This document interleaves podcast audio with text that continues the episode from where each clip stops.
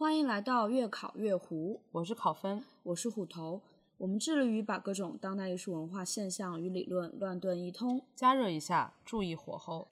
李提督，现在就请您品尝一下。以前我们是很打仗，但其实城中村现在这种叫城市的拆迁，才是这个城市的隐形的战争，就是牵扯到了利益的呃超利益的多少，以及他参与方的广泛程度，其实他就是任何一个其他的嗯城市事件没有办法比的。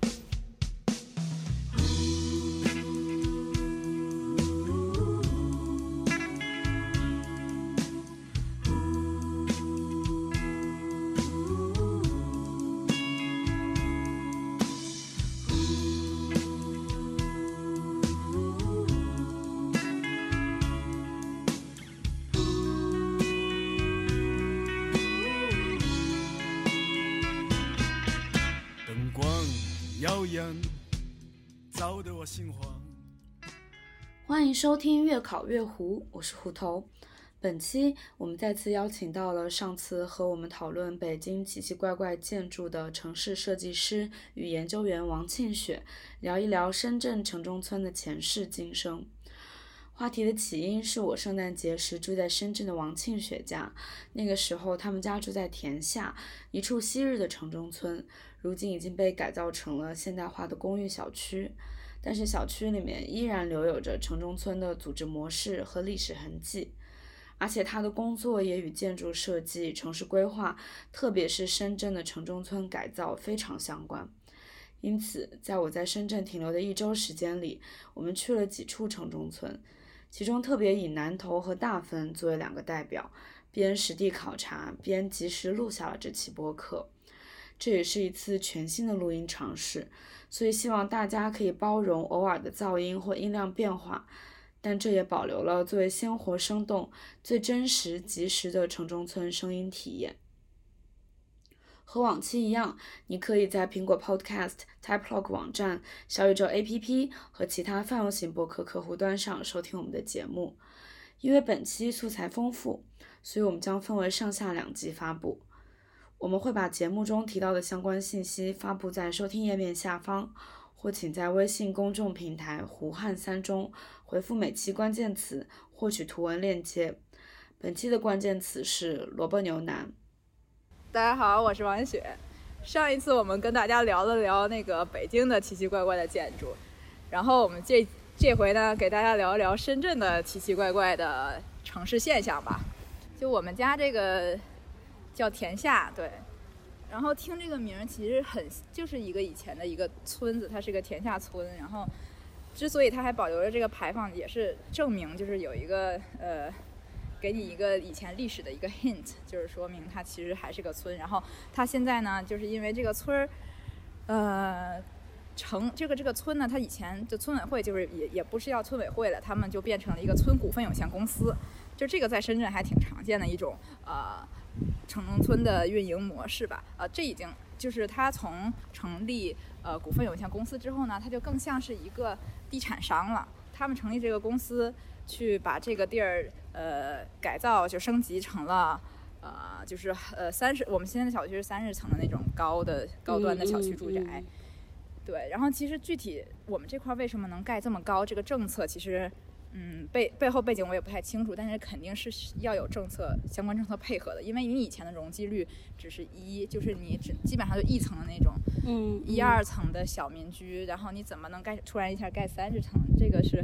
需要有规划上的允许的，其实，然后你还能看出来的，它之所以是个村，是因为我当时意识到它这个小区外面的公共街道上的那个地下那个铺装，它的景观其实是一个村史的 timeline 哦。然后那个 timeline 它会每一个节点，比如说某一年，它就会写，它就会附上这个村的平面图，然后做成石石碑那个路刻在路上，所以我才觉得啊有意思。其实以前这个。就沧海桑田就是这么变过来的。嗯，那王庆雪先和我们讲一下你的工作内容吧，就是你工作中是从哪个角度介入到深圳的城市改造，还有呃，比如说你怎么去了解到这些关于城中村的信息，怎么跟他们打交道的？哦，呃。就是其实城中村这个话题在深圳的城市建设里面也算是一个比较头，就是令政府头疼的话题。就是最开始我们对城中村就会有贴标签的那种脏乱差的那些印象，嗯。所以政府呢就是也想，就是嗯就想把它给清掉，就是呃最开始是想说推倒重建，然后现在呢其实逐步的，然后通过社会的各界呼吁吧，包括我们其实，在有一些跟社会第三方一块儿极力呃做的一些项目，就比如说湖北幺二零，就是嗯、呃湖贝村也是一个就是本来说要拆的东西，嗯就是是深圳的深，也就是我们 narrative 出来发现一个历史，就是发现它其实深圳的怎么由来，其实跟湖北很有关系。其实它那个村子是一个非常有历史，而而能证明深圳不是一个小渔村的一个古村。哦，深圳不是一个小渔村吗？对，其实不是，就是大家总认为深圳很没有文化，但其实深圳的很多村子，它的文化其实要比我们想象中的要长很多，只是说我们很不重视这些，而我们故意要想要强调深圳四十年改革开放的这个事情，所以故意把它的以前的历史就贬低的很低，嗯所以它是为了突出哦，我们现在多么牛逼，盖了多少个高楼，多少个就是现代化的东西，它是一套说辞，所以把它变成了就是。对比出来，所以他之前说它是小渔村，但其实它不是。所以湖北就是一个典型的例子，就是说它不是，但是啊、某某地产开发商就是很想拆这个地方嘛。然后当时啊、我工作的这个地方，他们跟呃，比如说很多城呃第三方的大家的机构，比如说有深大的学者，然后有呃古建保护的专家，然后还有那个在研究城中村的人类学家，比如玛丽安他们，就是一块儿就发起了这么一个湖北幺二零幺二零，就是那个急救幺二零的电话，嘛，就想要救救这个古村。然后最后其实通过不懈的努力，然后我们我们是出于建筑设计师的呃职业和我们的 position 来讲呢，我们其实。是帮助开发商是这样的，因为开发商想拆这个地，他设计的规划是把这个拆了之后能盖更多的房子，就盖更高的楼层。但其实我们发现，我们是通过建筑的这些设计，然后重新给它做了一个城市设计，就这个地块儿，然后不仅平衡了它的开发的那个容积率的问题，一部分是想平衡它的商业利益，然后一部分又又既能把这个古村保保护下来，其实是有这个解决方式的，就是从空间角度来讲，就是比如说我的高的楼层，比如说围绕在这个古村的外面，然后古村里面开发成一个类似于比如创园的模式也可以啊，或者是。比如说，呃，甚至南锣鼓巷都行，起码它保留了下来。你最后再改成什么？对，对，和它的它肌理整个的保留下来。哦对，因为它，哎，其实，嗯，就是那个村子呢，你就要具体来说，它每栋建筑的建筑价值、古建筑价值确实没有那么高，就说它每一栋不是很就是很有价值，但是说是指多古的建筑，嗯，是当年，就是你想当年深圳还没有的时候，它的那些小渔村，那个那种老的村子，差不多，比如说清朝的时候就会有，嗯他们就会搬过来，在背就是做贸易经商，然后在离河比较近，然后且离香港也比较近。当时还没有香港这么一说，反正就是有深沿着深圳河这么一带，就会有呃东门，就是深圳有个叫老东门的地方，就是很多集市贸易非常发生的地方。这个其实就是深圳刚开始为什么叫镇，深圳就是深水部那个镇。就是跟水有关，所以就是有集市，所以最开始其实都是围绕着湖北以及东门那一块儿的商贸做起来的，所以叫深圳。然后也是呃，除了城中村之外，就是这些呃城市化的发展嘛。说到，就深圳的用地已经就是呃已经呃不叫紧缺了，已经基本上就是没了。可以这么说，因为有一些很多都是保护区，所以也不能开发，哦所以深圳的建设用地已经用完了。所以在这样一个紧要的关头，就是说你如何，你已经不能再通过建房子来卖地的这种方式来增加你的税收了。对吧？政政府嘛，对卖地，你你不能通过卖地了，那你不能通过增量的方式，你能通过改变存量的方式来去，就是在呃再提升盖更多的楼，盖更多的对加楼一方面是加密，你可以加密度，但是现在你在哪儿加密就是个问题，所以所以政府把这些这个眼光就投向了城中村，因为城中村的密度很低，它是价值的洼地，它既是它价值的洼地之后，你其实就是很有机会去做这种改造提升，所以拆除重建，重建再盖高楼是最直接、最容易想到的一种方式，其实是。嗯利用这些就是存量更新的模式，就是现在存量更新也是整个中国城市，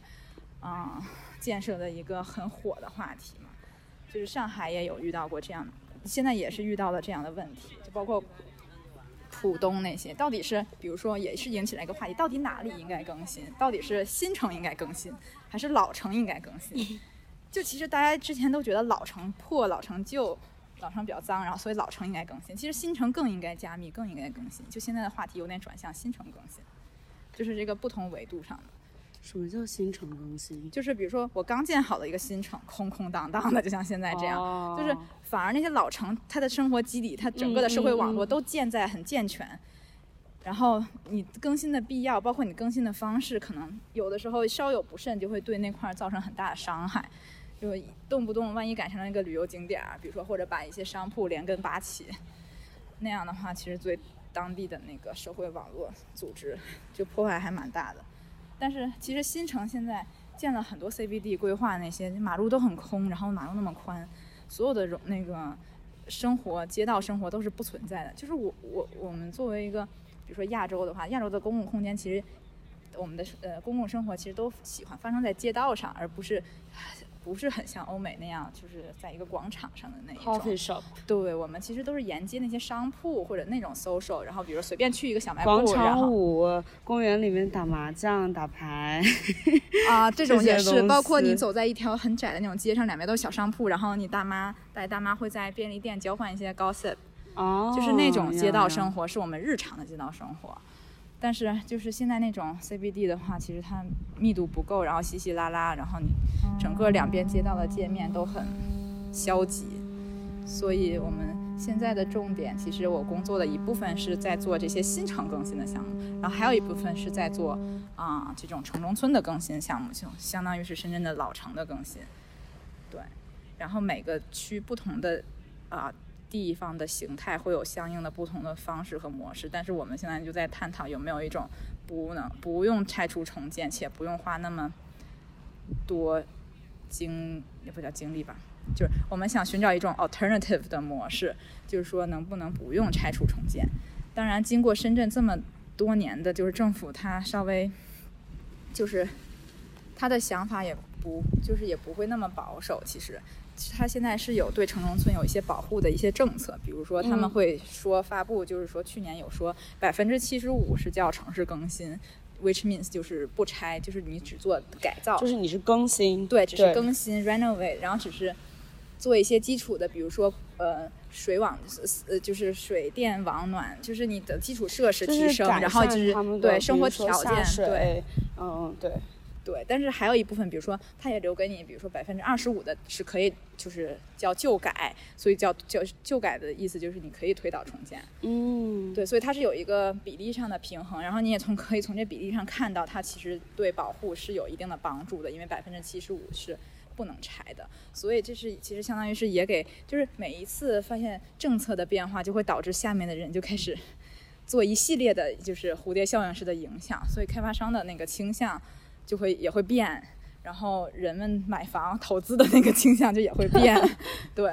就嗯以前对。很多人在中国都会告诉我就，是我当时问你填下那个房子，呃，就是说很大什么的嘛，我就说他们以前一个小楼。就是一个平房，它能够换这么大的面积吗？然后你就跟我提到说，是当时邓小平南巡之前，嗯，就他们听到那个说他要南巡，就是要改建的嗯风声吧，然后就说他们建了很多楼，是不是？哦，对，当年是这样，深圳是之前都是村，所以它都是村民，所以是农村户口。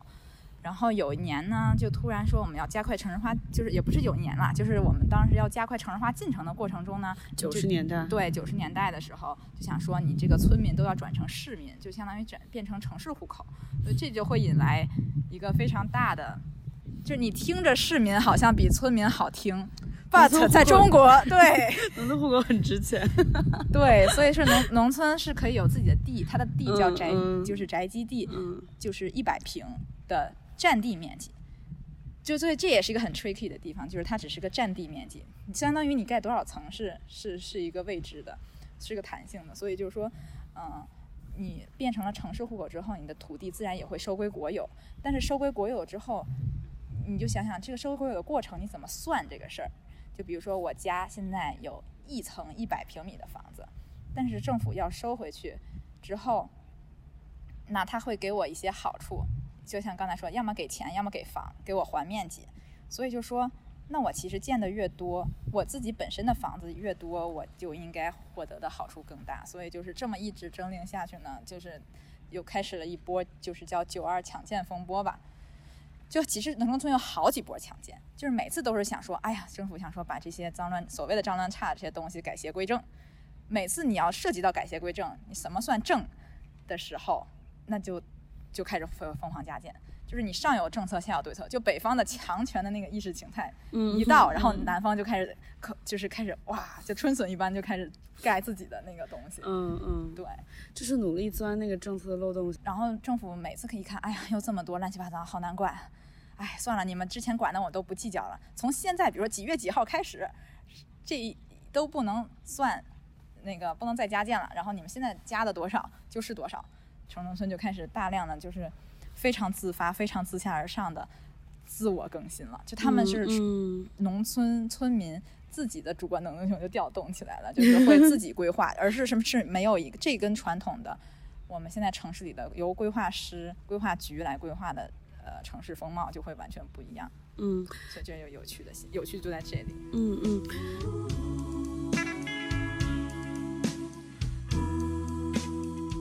那我还有一个问题，就是你从你们从建筑空间的这个角度吧，比如说当你们要去改造呃城中村的时候，可能因为城中村的建筑形态是比较所谓自下而上的吧，他们可能很多是。呃，村民跟村民之间的协商，然后他们从自己的生活需要出发，对他们没有一个整体的规划，也不会有资本的介入，也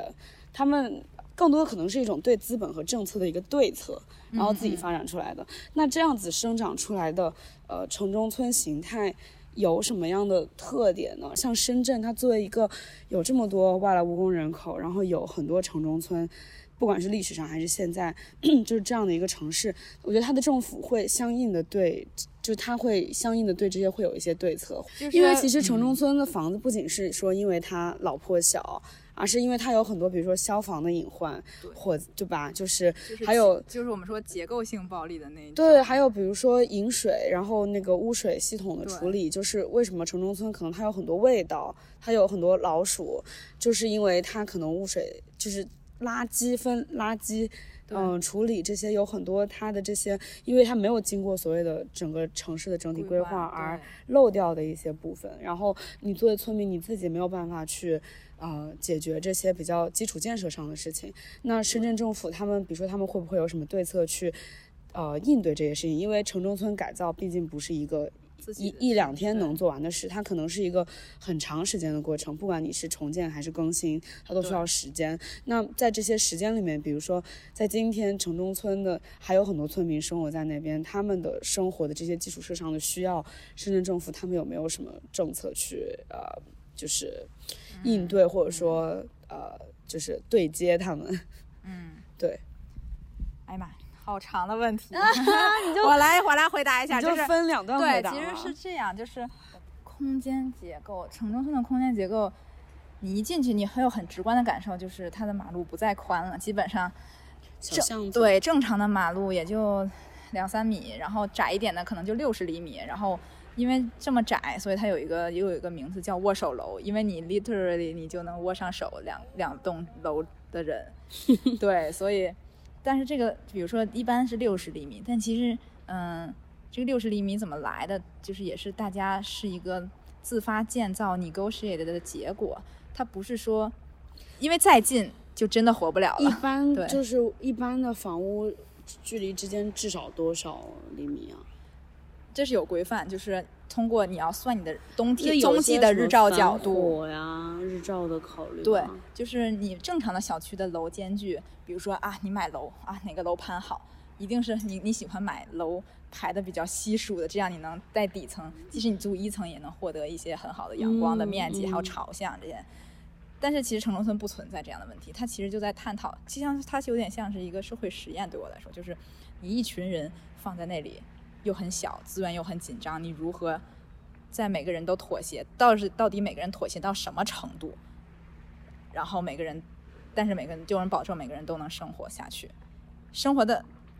已经不是生活的上限了，它在满足所有的生活的下限，其实是，嗯嗯就是他们相当于整个的社会实验，整个这些城中村村民就在一起建造，相当于是我们生活的下限的形态应该是什么样，所以它是 negotiate 出来的，包括整个的楼的间距距离、消防的距离，就是比如说，确实是因为。嗯，真正常的城市规划其实都要满足消防，比如说你消防车起码要留消防车的通道，消防车至至少要有四米，但是城中村的楼不不可能有那么奢侈的地方给他们留四米的间距，所以城中村的消防是有专门的消防车，就是这也是个遗遗留问题，就是它已经不不能叫消防车了，已经是消防摩托车，就是摩托车上带俩担子，带俩那个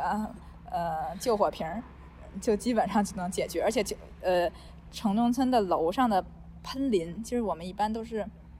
有水水带、水管，就这样，在你小区的家里你都能看见是水带、水管，因为你有水供水的那些东西。但其实城中村不存在，那样太奢侈了。基本上我当时去城中村一家那个什么潮汕擂茶店吃饭，那个城中村的那消防栓就像两个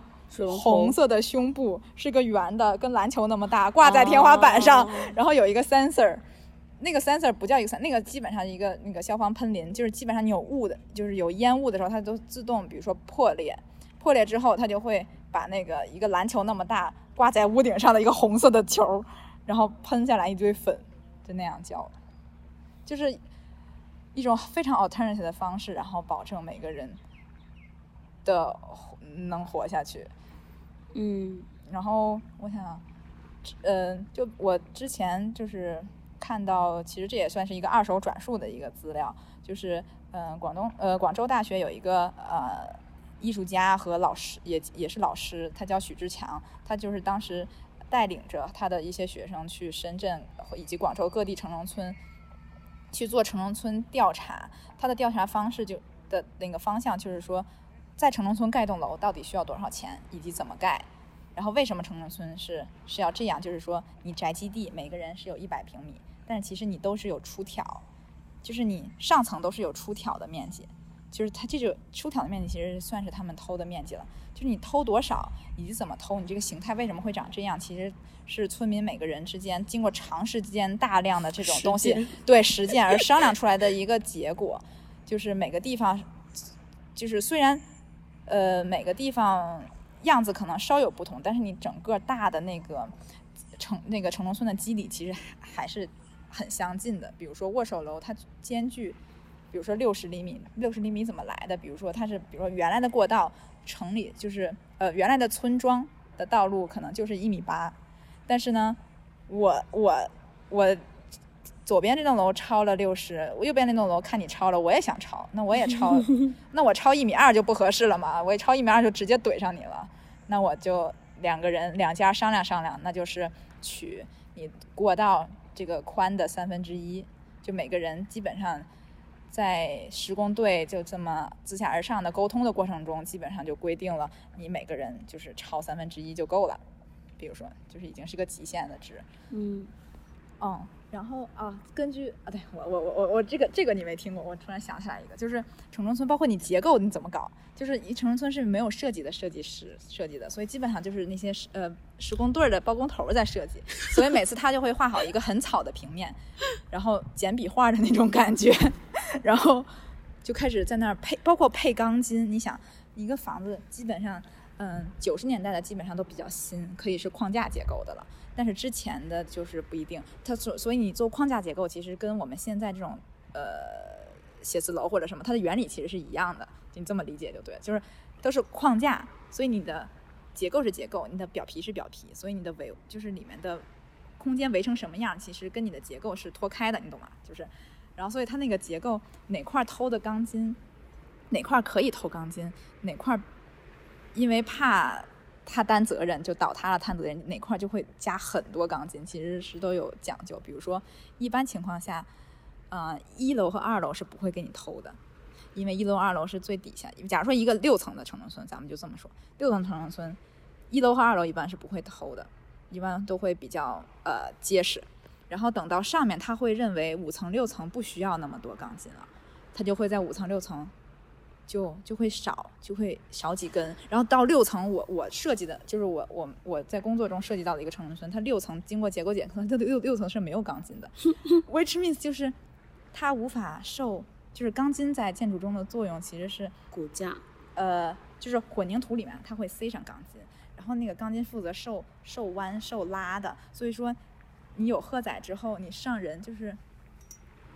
就是它就就会就会很不结实，结果它居然我就没想到它居然不结实到没有钢筋，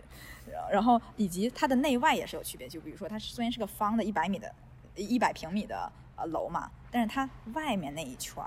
柱子就会少钢筋。他会认为我我把中间的核心楼梯间我把它做的很坚固就可以，但其实不是，外面那一圈那些柱子其实也需要有钢筋，因为那个需要抗地震的侧推力的什么各种，但是他们就会觉得不重要就不加，然后也但是也好在我感觉就是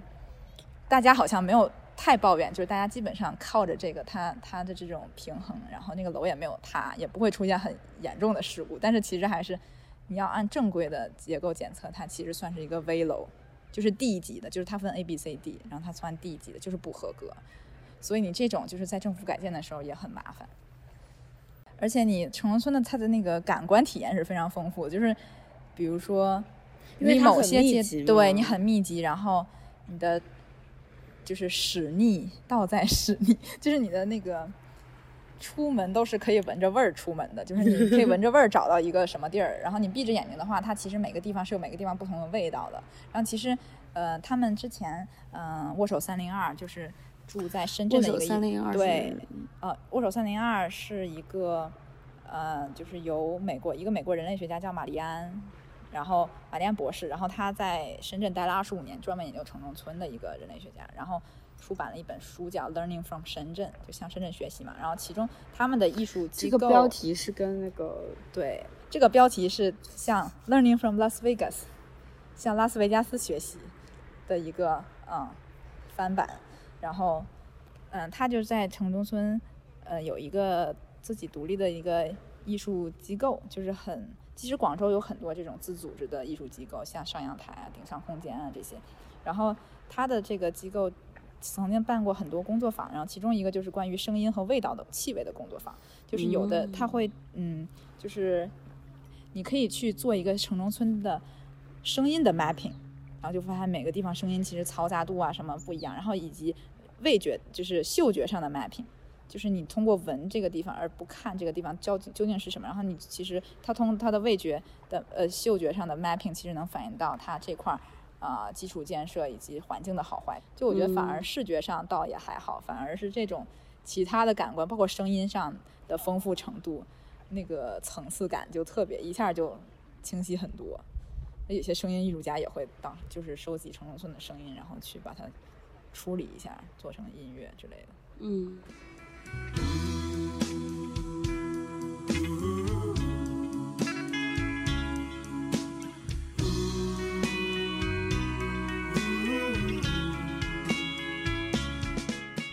那就是深圳政府应对这种城中村的空间结构和形态，它也不能就是硬改嘛。就是在它所谓的改造的过程中，不管是拆迁还是呃更新，它是怎么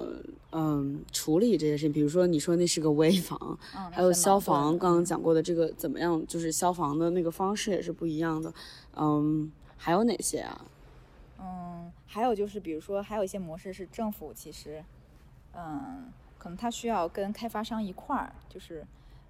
去更新这个事情。比如说政府的力量可能不够强，他其实一般都是委托了一个开发商，嗯，然后他就跟开发商的这个关系其实也是政策的一部分。我觉得就是比如说他有的时候，比如说。你委托开发商干这事儿，其实这事儿呢，其实最后算下来的账啊，不一定是赚钱的项目。但是在这个开发商为了做这个项目，应该可以得到一些好处吧？对，就是有一些对有，他会这样这一方面的这种大的政策，比如说政府，比如说你一个开发商要开发城中村 A，他会在市呃，比如说城市的其他地 B 给你分配一个，就是你的拿地的权就可以，比如说是这样，嗯，是这样的交换。其实不会在他自己本地块内去平衡，而是在他整体的开发商整个的。大盘里去平衡，比如说你帮政府干了一件所谓的好事，你帮他改了一下那个基础设施，帮他改了一下城就城中村的一些更新，他可能会在其他拿地的土地拿地方面，你可以多拿几块别的地，这感觉修城中村跟交换。嗯、跟修美术馆差不多，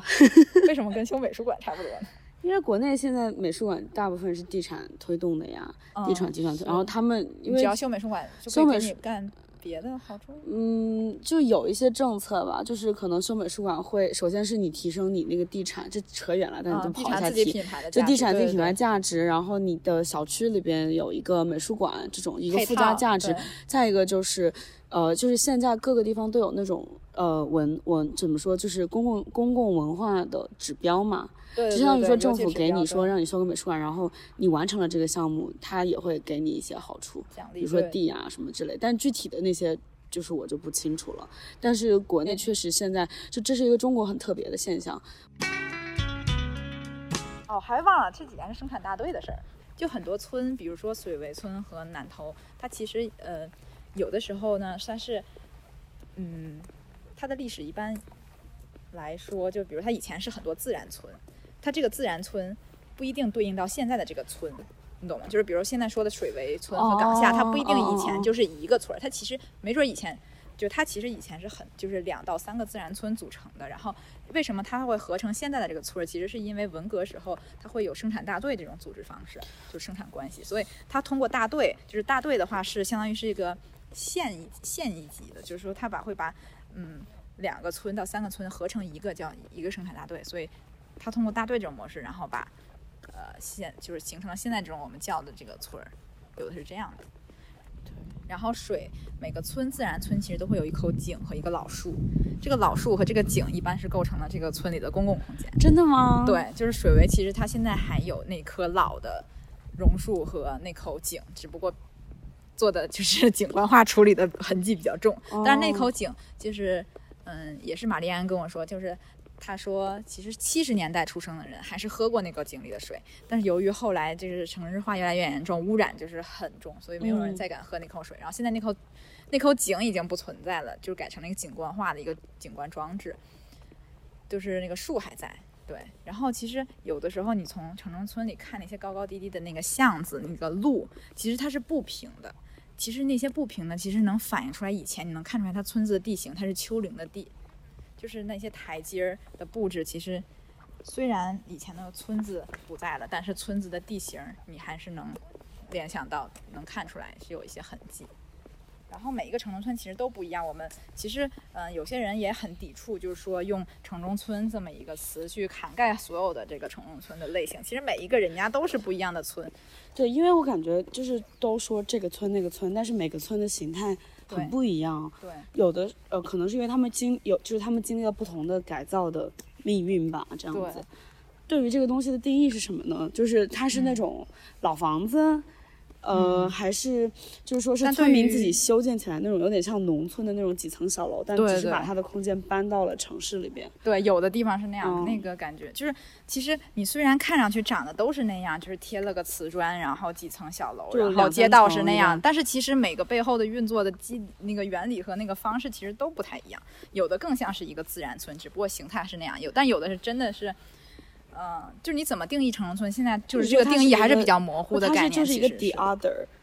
对，它就是一个他者，就是它不是经过规划的，的统称，我觉得。对，它不是经过，比如说有一个地产项目，它也不是说，比如说一个政府以前分发的单位的房子，对，这些之外的一种房对子。很多人不是，还有一些朋友觉得进进去说啊，很像我之前长沙或者是福建那边的老小区，但是其实它不是小区的概念，它没有区这个，哦，对它没有那种组织形态。对，但它哦只有的是，比如说，但它会有替代的组织形态，比如说我们会有村。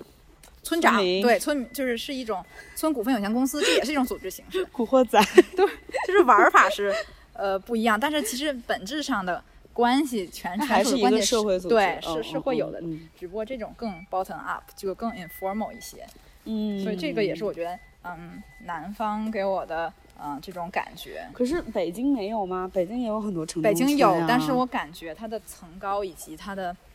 就是管控的政策，因为卡的更严，所以感觉就是哦高度以及密集程度，它的景观就是整个的基底跟南方是很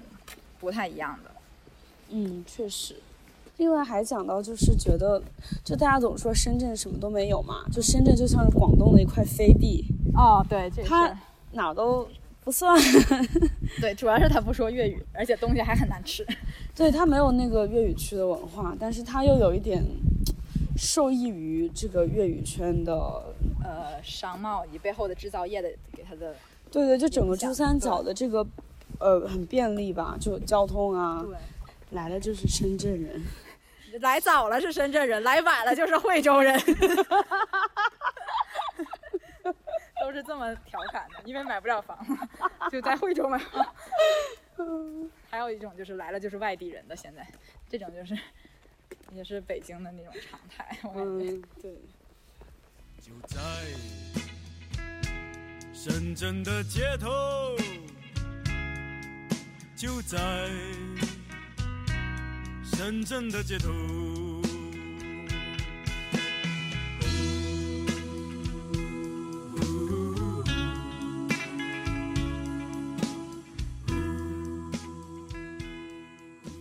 于是，作为实地体验城中村的第一站，我们先来到了南头古城。其实，今日的南头已经完全看不出昔日城中村的影子。经政府与开发商的改造后，这里已经是一副更干净、更新的南锣鼓巷式的古街景点。据景点内南头博物馆的信息称，这里在古代曾经是粤港首府，即粤港澳地区的政治中心。所以今日古城内也重新修建了衙门、古宅等古董样式的新建筑，而脏乱差的南头城中村其实依然存在，只是被挤在了景区主街的边缘。你依然可以透过主街的栏杆看到、听到，甚至闻到仅在一步之外的真实的南头城中村的生活场景。在回听这段录音时，让我印象深刻的是南头的声音。在主街循环播放的圣诞音乐，在景区后半段刺耳的施工噪音，以及真实的城中村里商户播放的流行音乐、来往的自行车的铃铛声，以及间断的小规模的施工声，他们向我揭示了今日生活在南头的多重现实。就它这个南头古城这定位是粤港首府，然后它就是相当于重新 narrative 了一遍整个的呃，就是民族主义的那种历史。其实我也不知道它以前是否真的是他所说的那些，比如说哦你一会儿可以看到里面就有什么以前西安县衙，然后那什么文天祥有文忠公祠，然后有县衙各种报德祠，然后以前的那种监狱啊什么的。这里跟文天祥有什么关系呢？就文天祥是不是有一首诗叫什么？过零过零丁洋，零丁洋就在我们身后那个海里，但是现在感觉，对，现在就是呃填海有一部分填成了陆地嘛，然后变成了那个红树林保护区有一部分，然后红树林保护区它其实跟香港那个米府米米福米福保护区是连着的以前，但是 for some reason 它断掉了。哦，所以它是怎么融进这个民族主义的叙事里边的？因为就感觉在深圳有一个古城是很奇怪的。对，就是老说深圳没有什么历史，没有什么这那的，但是其实我也没有去考证，只是说他，我看他博物馆里有写，就是说，就是清朝迁界近海的时候，其实就就之前就也有了这个，已经就有这个呃县衙和这些呃城了，只是说迁界近海之后，现在把他们赶走了之后，又回来的时候，清朝就是又重新开张了，相当于这个，好像从明朝开始就有了。他有他哦。首先先设立了一个南南头博物馆在那边儿，南头博物馆里面就有很多，就是说当地又挖出来什么古 文物啊，要说什么盆儿啊、什么罐儿啊之类的，就说明啊，是我们自古以来就是不可分割的一部分，所以港澳是一体的，粤港澳是一体的。哦，嗯好吧，嗯，跟那个广州那边的广府那边是遥相呼应的，也是一个行政机构。不是说深圳没有历史，因为每个地方它当然都有它的历史。对，对，只是说，比如说，当我们想到其他景点的古城，就是 可能就是比如说什么王宫的墓啊，嗯，或者曾经是一个就是那种很权力中心、经济中心、文化中心的地方。但你讲到深圳，是因为觉得深圳就是一个不起眼的小渔村，你是这样想它的，所以就觉得，而且我觉这里得不会有一个古城大家都觉得历史对，大家都觉得历史是历史是一个客观的事情，但其实不是，历史是个很主观的事儿。哦北京是 narrative 出来那样一套历史啊，几对朝古都，西安也是几朝古都，OK，然后你还有人证物证，什么都在。但是深圳其实没有人出来作证，然后也没有物证去有有有一个有一个展览物证的地方。然后其实这块儿他们其实也 somehow 就是保留了说，你看这前面说这是以这是前的以前的城墙城门，对城墙他啊重修了一下，然后保留了那个清朝地面和明朝地面。地面而且还有一个是说，即使说，假如说这真他以前真的没有明朝和清朝任何的根基，他作为一个移民的一个城市的话，嗯其实每个人来这儿其实都是有文化的个体，哦哦哦但是 somehow 不知道为什么放在了这这么多有文化的个体放在了一起，就成了一个没有文化的一个形象。反正我觉得从没有文化的集体这么一个形象，这个反正我觉得也挺神奇。然后现在就进来了嘛，进来了之后，就是这是一条主街，这也是以前村子的基理，就是它是也是有一个主街的。哦然后以前呢是其实是很超热闹，比如说糖水、杂货铺、牛杂，就是嗯各个身份的人来这儿，各个不同的那个省份背景的人都可以来这儿做生意。你可以卖川菜，你可以卖什么菜。但是现在因为它有这个粤港首府的这个定位之后呢，它其实更多的选的还是偏粤菜，或者是跟粤、哦粤语有关的东西，就是包括建筑风格，它是也改它是要塑成了那个造一种岭南风格的，就是有一种又是一种迪士尼化的一个布景。就是最开始的时候，我刚来就还没有这么就是掌权，比如这些花儿什么还没有弄，就特别像一个假的影视城。进来之后，我能理解你说的粤港澳，因为这个街里面很多澳门和香港的店。对对，它是专门因为我想说，为什么这是深业态？因为我想说，深圳跟香港、澳门有什么关系？就是这个古城跟香港、澳门也没关系吧？对，就是说啊不，其实。啊，古时候被洗脑了，哦就是古古时候是是行真的有政区是一体的，对，是一体的。比如新哦香港什么时候被切走的，那是从比如说新安县从从切走的，哦，确实是有就关系。是以前这个地方有点像粤港澳一体化的一个首府，它是这对个 narrative 是吗？对，哦，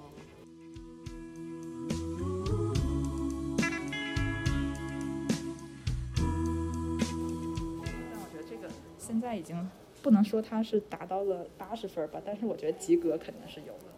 肯定比那些永庆坊啊，或者是嗯南锣鼓巷之类那种纯旅游景点要改的好了。嗯，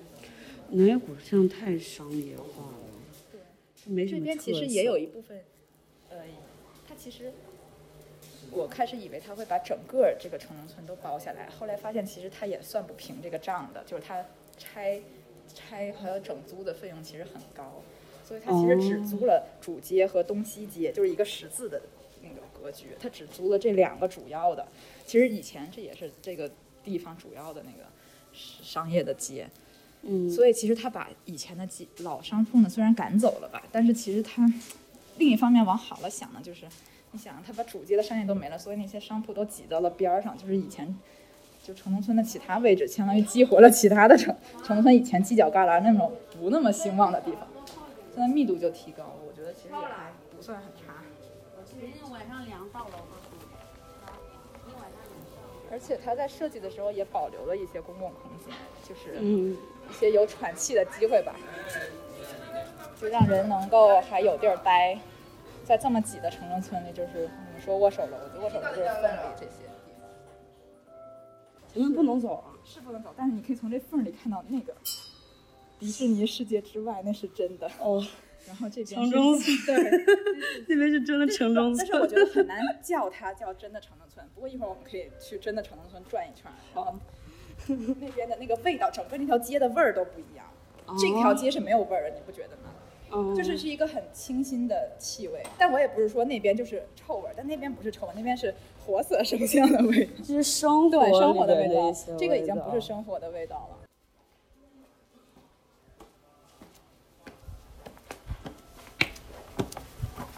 这体验，我觉得是在城市其他地方是很难见到的，嗯，就是在你纯粹的城中村跟纯粹的商业区之间的一种。这确实是握手楼。你看，你这都可以。对啊，还能看见洗澡、吃饭啥都能看。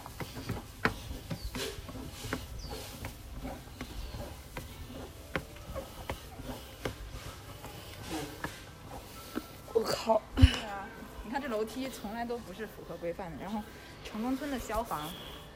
唉 城中村的消防跟别的地儿也不一样，嗯别的地儿要四米，要进消防车，要留四米的宽。嗯，这你想，你怎么能进四米呢？每个都跟握手楼似的，这都只有六十厘米。所以他们这儿有专门的城中村的那个消防队，就是即使基基本上就拿个摩托车，然后扛俩那个桶 就没了，就完事儿了。对，所以你能看到这空间本身就有很多 layer，就是以前的九十年代的，就是这种贴瓷砖的粉的这种瓷砖都是九十年代的做法。然后一会儿给你看有会有水刷石的做法，那个就稍微是老一些的，七七八十年代的。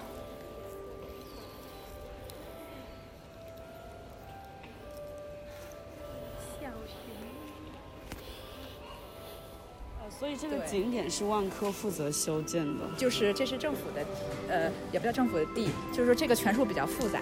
是呃万科出钱呃出钱呃代运营，加上呃代装修。小道消息说万科花了两个亿，政府花了八个亿去做这个事情，然后他们的商业模式算出来说这个东西要十四年才能回本，十四年才能回本是个是个瓦特概念呢，就是就它是个失败的商业模式，but 但是这个事儿就这么成立了。然后万科呢，在最初的招商之初呢，他本来也想说，这条街上其实有二，他筛选了二十家老字号，就是有价值的，对他们来说好玩儿、有趣的哦老字号，比如说这种九节糖水，什么什么牛杂哦就是店。香港，呃，粤港澳的老字号。也不一定，比如说小卖部什么可能也算，就是哦以前小卖部其实算是这条街上一个信息站，其实以前那种就是大家随便都来把娃也弄这儿，然后还有租房信息，所以外面的人来这儿其实不光是要买这个杂货，买杂货是其次，是一个信息交流 gossip 的一个点，大爷大妈就是那种点。但其实这种点的核心好像之前在在这一附近吧，现在给拆了。然后这是一个假古董，就重新建出来一个老的建筑，是以前个，哎忘了报德祠要不什么东西，反正一个祠堂。对，然后所以他们之前本来筛选了二十家，然后说要再给他们先异地安置，安置好再给他们请回来。结果就是因为政治任务时间赶，就 excuse 从来都是时间急来不及，然后就把他们都赶走了。然后回来的好像就这一家九节糖水。当时开机的那一天都没有什么人嘛，然后领导走穿着那种黑白的西装走过来，然后就很多姑娘穿着古装的姑娘就在这些公共节点上给他们表演我天哪！民族舞，我就，哎呦我的天，好了，去吃面吧，先。行，你吃哪家？这一家，走。好，我两家都行。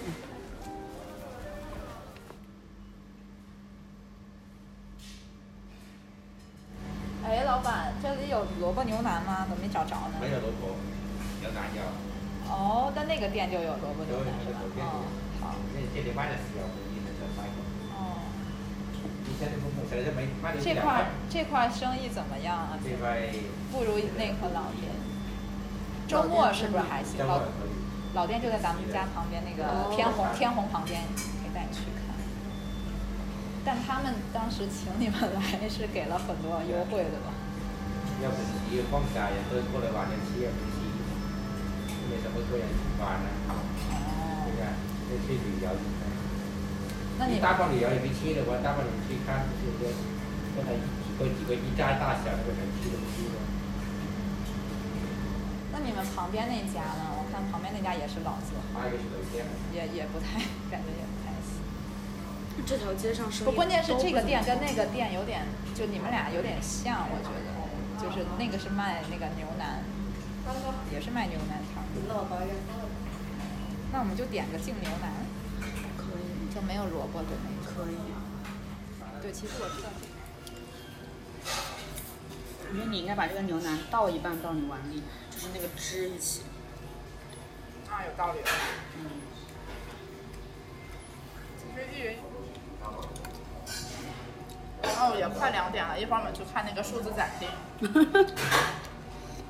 你就能知道以前这些假古董是怎么来的了，还是有一定 context。大运会的时候，就深圳举办过大运会，啊，然后所以很多大运会的时候，城中村的楼都加了一些附一些假的中式元素的装饰，对，比如说那种屋檐儿啊什么的。然后这十个假古董就是当年大运会的时候重修的一个假古董，就文文中公祠。其实我感觉也不一定有人知道它具体在哪儿，反正就在了，当时修的。但后来也挺搞笑的，然后后面就修完了之后，过了几年，不知道什么时候又会就被认定为违建，又给拆了。就啊政政府自己修的，然后又被认定为违建，然后拆了几个。现在你能看到这些县衙和祠堂什么的，就是就现就是又就是重新翻修的，对，还没当时没有被认为违建呢，太搞笑了。对，前面感觉就是个大工地，有前面还有就是扔飞盘的那个地儿在前面。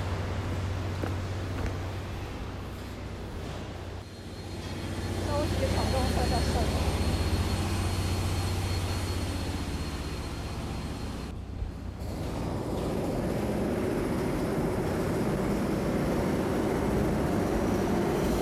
你是没看它原来的样子，我们现在往哪儿走？就很像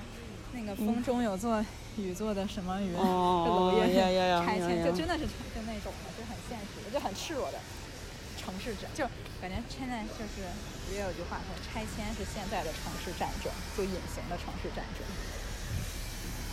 就你各方都在博弈出来的一个往哪儿走呢？我们走走这里头，带好你走真正的有人间烟火味儿的地方。它那种味觉和嗅觉的刺激都是很丰富的，我觉得，但是就新改的就完全没有。因为新改没有人的气息啊。对啊，没有手汗味儿。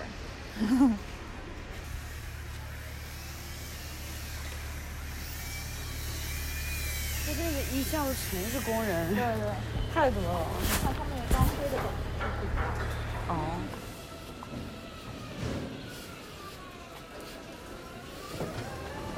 你看这些地漏，这些都是重新整过的。以前嗯，确实是污水横流什么的。呃修路的时候大家都不开心，但修好大家也就没那么多抱怨。嗯，来，你看，你闻闻这个街上的味儿，声音也不一样，味儿也不一样。我懂你的意思。那肯定不一样啊。这还没到饭点儿，饭点儿全都出来了。人家是那个那这条街都是餐厅嘛。对施工的工人就都会来这儿。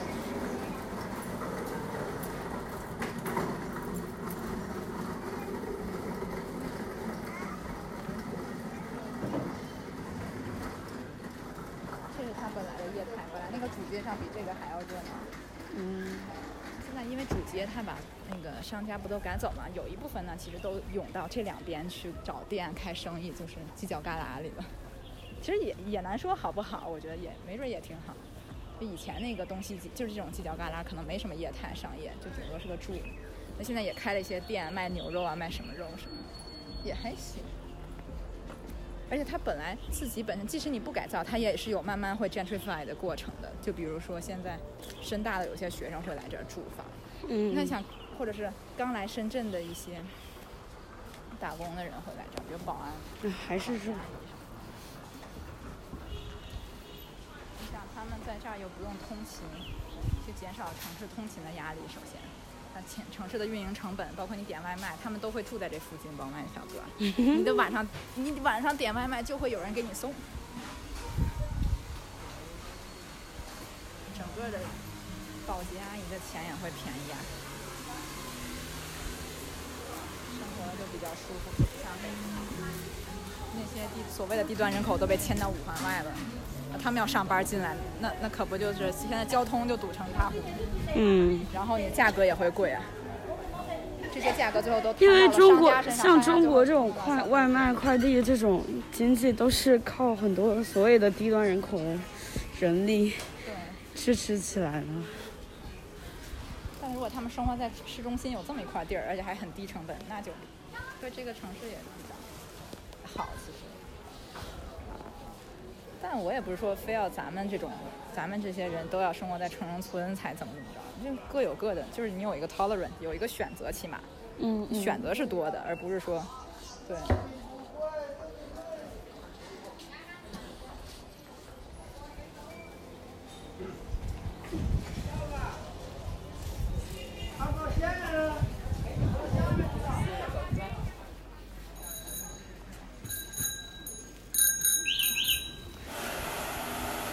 接着，跟你的空间感觉一下就不体验完全一下就不一样。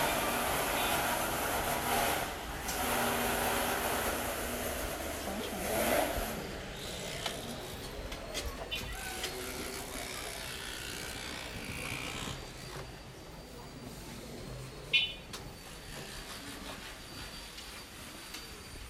当当就变成一个正常的生活。嗯，我们的上期节目就到这里。隔天，我们去到了大分油画村，一个和南投的历史和改造命运完全不同的城中村。记得收听下期节目哦。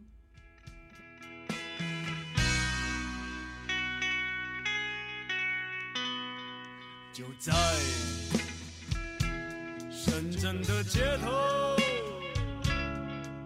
就在深圳的街头。